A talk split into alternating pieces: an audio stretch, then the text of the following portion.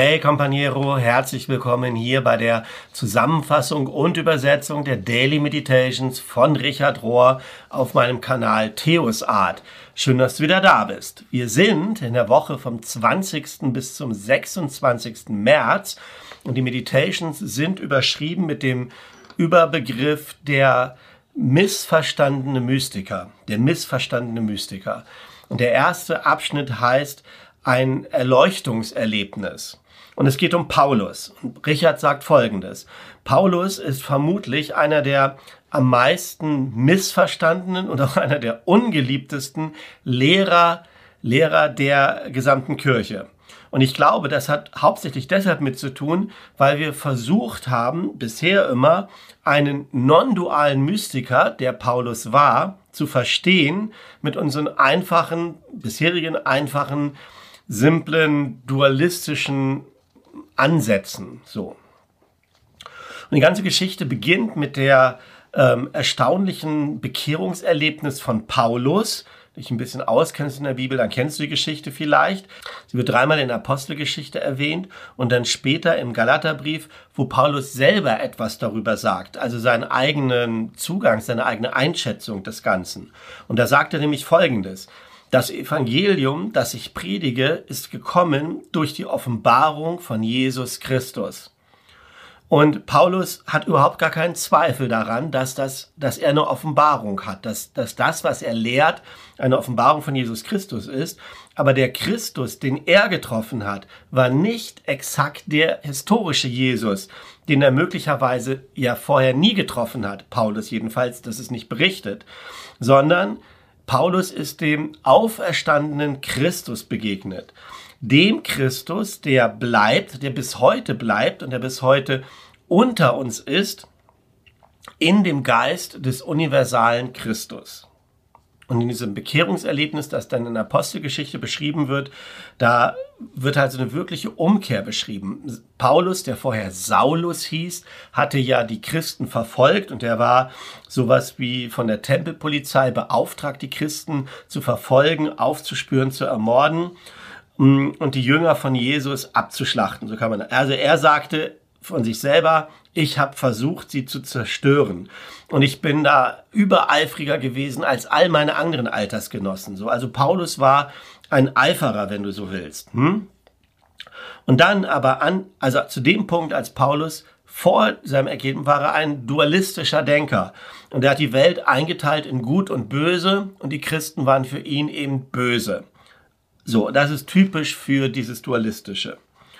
Und dann kommt dieses Erlebnis, wo er sagt plötzlich, während ich nach Damaskus gereist bin, kam ein Licht vom Himmel und es war überall um mich herum.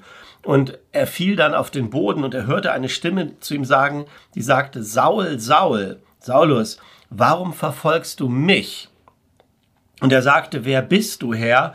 Und die Antwort war dann, ich bin Jesus, den du verfolgst.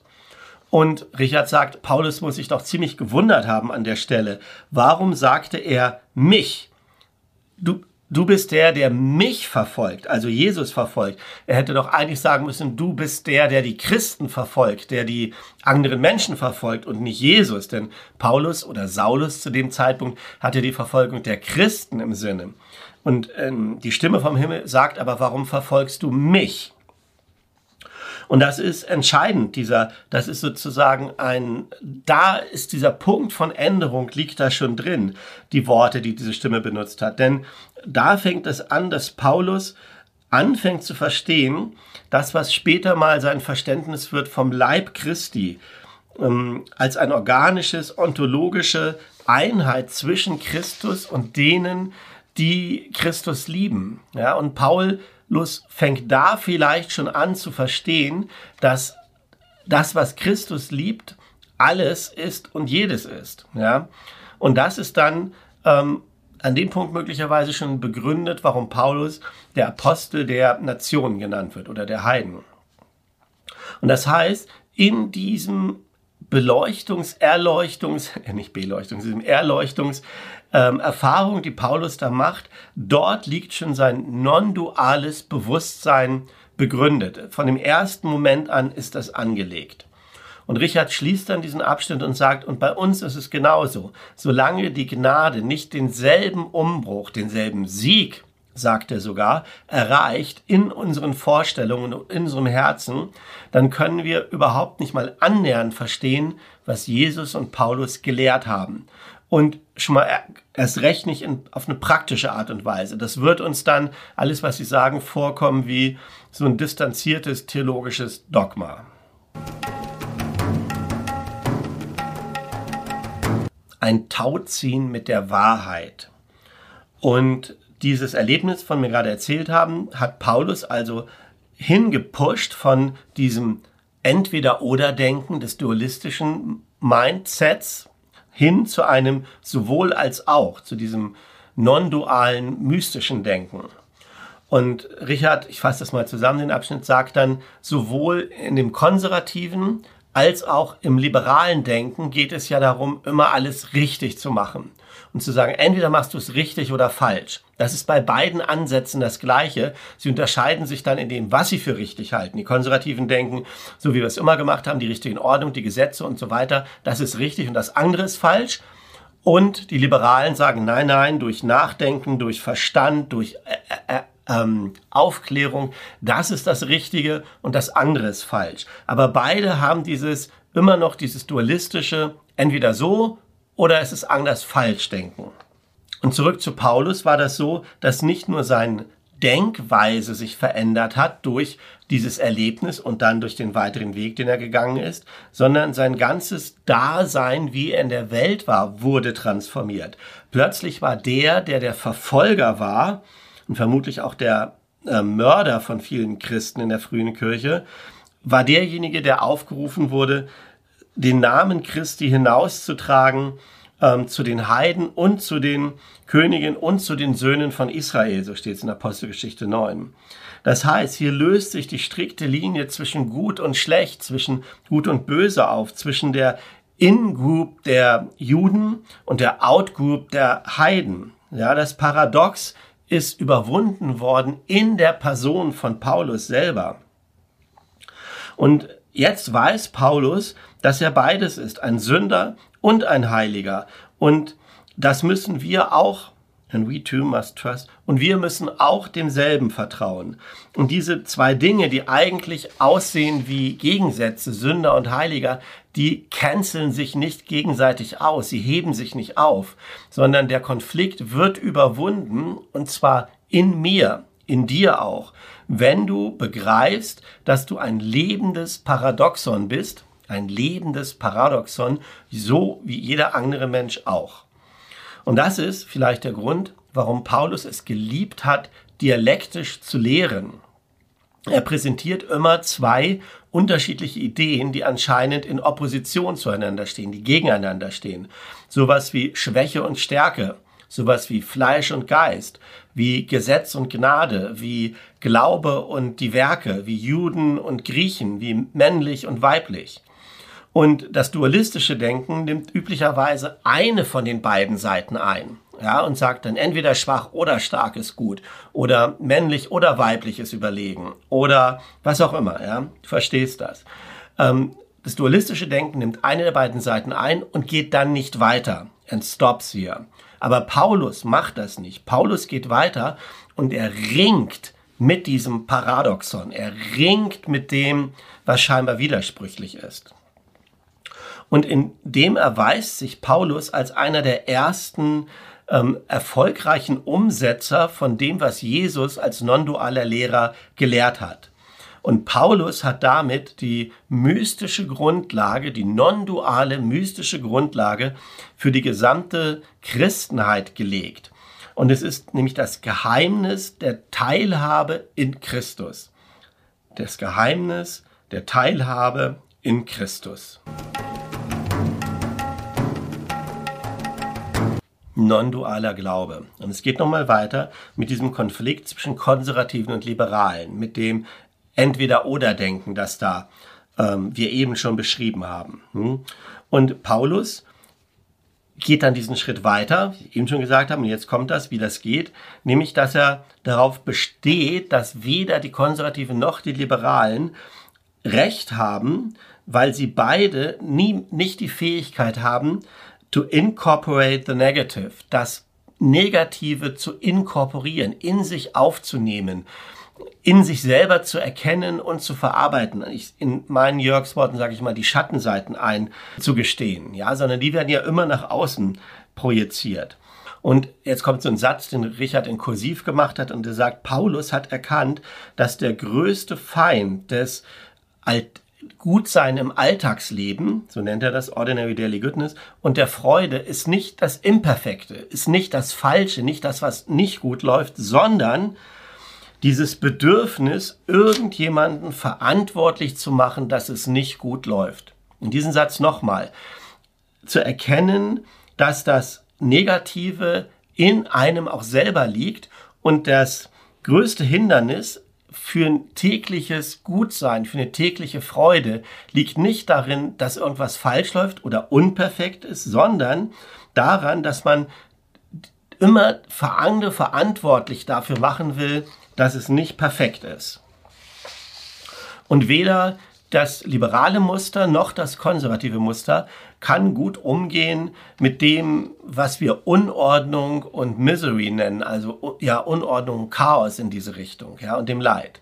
Paulus glaubt aber, dass das, was Jesus offenbart hat durch seine Lehre und durch sein Leben, die einzige Antwort ist, die einzige Art und Weise, die wirklich Bestand hat und die uns durchführt von diesem entweder oder hin zum sowohl als auch. Und der Weg ist nämlich genau der, durch das Akzeptieren und, und auch durch das Benutzen, durch das Einbeziehen der Absurditäten und der Tragödien, die in unserem Leben stattfinden, als ein Teil von Gottes irgendwie unverständlicher Agenda. Und das Kreuz gibt uns dann ziemlich präzise und ziemlich grundlegend den Weg vor, wie wir die Schattenseiten des Lebens und all unsere Enttäuschungen einbeziehen und damit umgehen können. Und für Paulus das Codewort, also das Schlüsselwort für non-duales Denken oder wahre Weisheit, ist ähm, Foolishness. Ich weiß gar nicht, wie es in der Lutherbibel übersetzt wird. Wir können mit Narren sagen, ja, Narren, Narrheit, ja. Und tatsächlich sagt Paulus dann, mein Denken kommt dir vor wie Narrheit, wie Nichtweisheit, wie Dummheit, ja. Und natürlich ist es tatsächlich ja auch so, es macht überhaupt gar keinen Sinn, all dieses Non-Duale, wenn wir nicht mit dem Geheimnis des Kreuzes konf konfrontiert sind vorher. Das Leiden, also Leiden Jesu am Kreuz, das ist ja die Dummheit, die Narrheit des Kreuzes. Die bricht nämlich ein und macht, bricht runter dieses dualistische Denken. Ähm, und warum ist das so, fragt Richard und sagt dann gleich so, weil am Kreuz Gott das Schlimmste, was passieren konnte, nämlich das Töten des Gottmenschen, Jesus, genommen hat und es into, in das Beste transformiert hat, was es gibt, nämlich die Erlösung für die ganze Welt.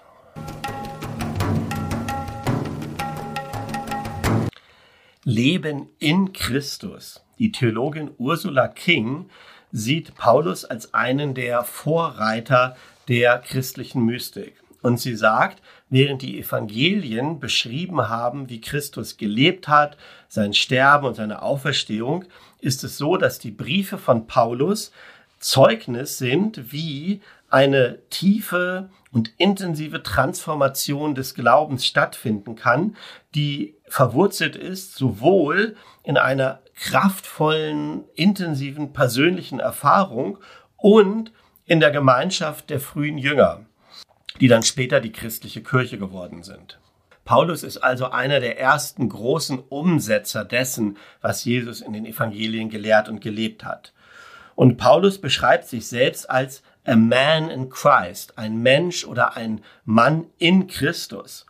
Und damit bestätigt er diese tiefe Verbindung mit dem Göttlichen, was aber nicht seine eigene Identität aufhebt oder auslöscht, sondern ihm fähig macht, zu leben in dieser göttlichen Natur. Ich lebe, aber jetzt nicht ich, sondern Christus lebt in mir. Das ist dieser berühmte Satz aus Galater 2, Vers 20. Und auch der jesuitische Forscher Harvey Egan bestätigt das nochmal und sagt, Paulus hat darauf bestanden, dass das, was er da erlebt hat, nicht nur für ihn selber ist, sondern dass es selbstverständlich ist für alle Christen, weil Christus und Christi Geist, der Heilige Geist, ja sehr einfachen Zugang haben und eine Erfahrung, also zu einem selber und eine Erfahrung von Gott in dem Leben von jedem Christen machen können. Ja, also hier nochmal dieser Gedanke, dass es nicht dieses Mystische, was Paulus verkörpert hat, ist nicht exklusiv für ihn, sondern er ist der erste Umsetzer und als Beispiel dessen, wie wir auch leben können, was uns passieren können. Und immer und immer wieder hat Paulus davon gesprochen, in Christus zu sein. Das ist eine ganz wichtige Formel, wenn du so willst, im Neuen Testament. En Christo, in Christus zu sein. Und für ihn, Paulus, war das so, nicht länger lebe ich, sondern Christus lebt in mir. In Christus zu sein, also Paulus ist in Christus und Christus ist in Paulus. Wieder dieses non-duale, wechselseitige, was eigentlich paradox ist, aber die Glaubenserfahrung ist, die jeder Christ und jede Christin machen kann.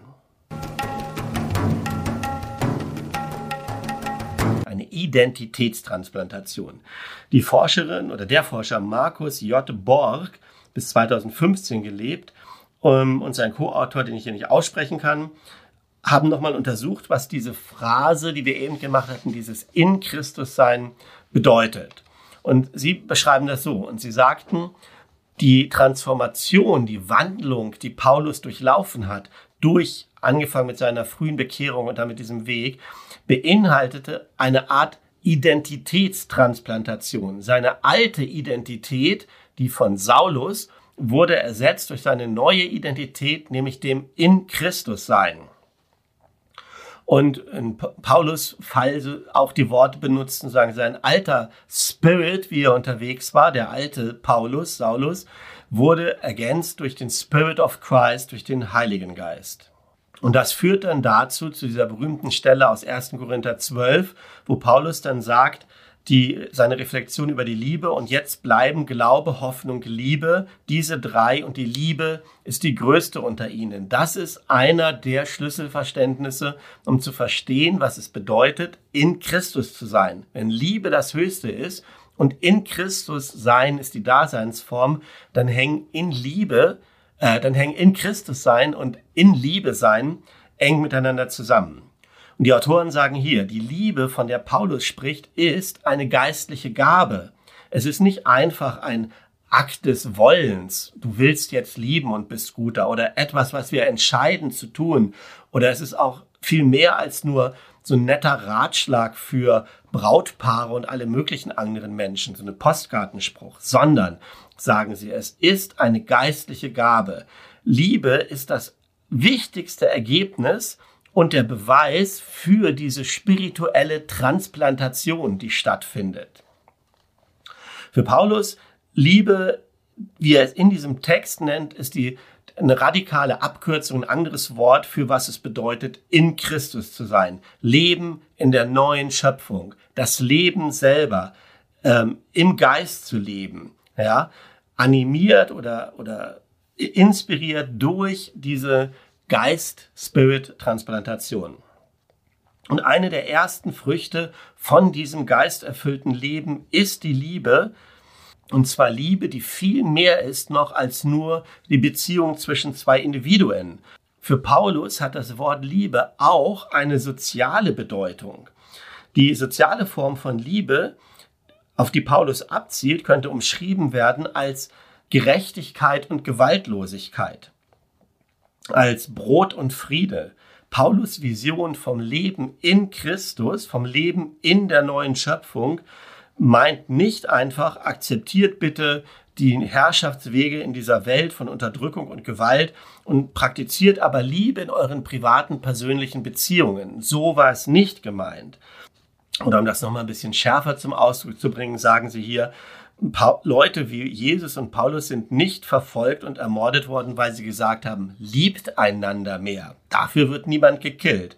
Sie wurden gekillt wegen ihres Verständnisses von Liebe, dass es nämlich mehr ist als nur die leidenschaftliche Begegnung zwischen zwei Individuen, Das beinhaltet das, aber ihr Verständnis von Liebe geht weit darüber hinaus. Es bedeutet nämlich auch, gegen die Herrschaftssysteme zu stehen, die in dieser Welt regieren und zusammenzuarbeiten mit dem Geist an einer neuen Schöpfung, auf eine no für eine neue Art zu leben, die im Kontrast steht zu dieser, was diese Welt normalerweise an, als Weisheit bezeichnet. Liebe und Gerechtigkeit gehören zusammen. Gerechtigkeit ohne Liebe kann brutal sein. Und Liebe ohne Gerechtigkeit kann banal sein. Schöner Satz, ich sage dir nochmal, Gerechtigkeit ohne Liebe kann brutal sein. Und Liebe ohne Gerechtigkeit kann banal sein. Liebe ist das Herz von Gerechtigkeit und Gerechtigkeit ist die soziale Form von Liebe.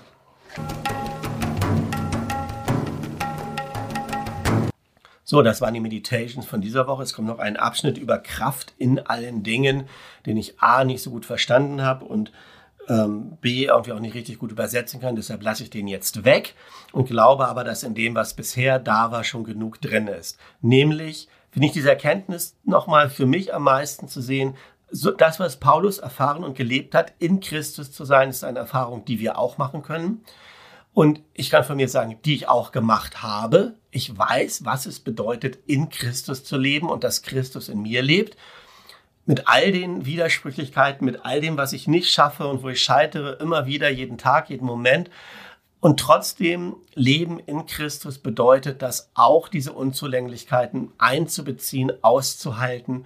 Und auch wenn ich nicht den Output habe wie Paulus, zu wissen, in meinem täglichen Leben, hier und jetzt, lebe ich in Christus und Christus lebt in mir. Und das, mein Companiero, ist auch die spirituelle Wirklichkeit für dich. Und ich hoffe, dass du das in dieser Woche, in der kommenden mehr und mehr erlebst, immer wieder andocken kannst an diese Wahrheit in deinen Praktiken, in deinen kontemplativen Praktiken vielleicht auch. Und wünsche dir dafür alles Gute, allen Segen, alle Kräfte des Universums und sehe dich beim nächsten Upload. Bis dahin, mach's gut.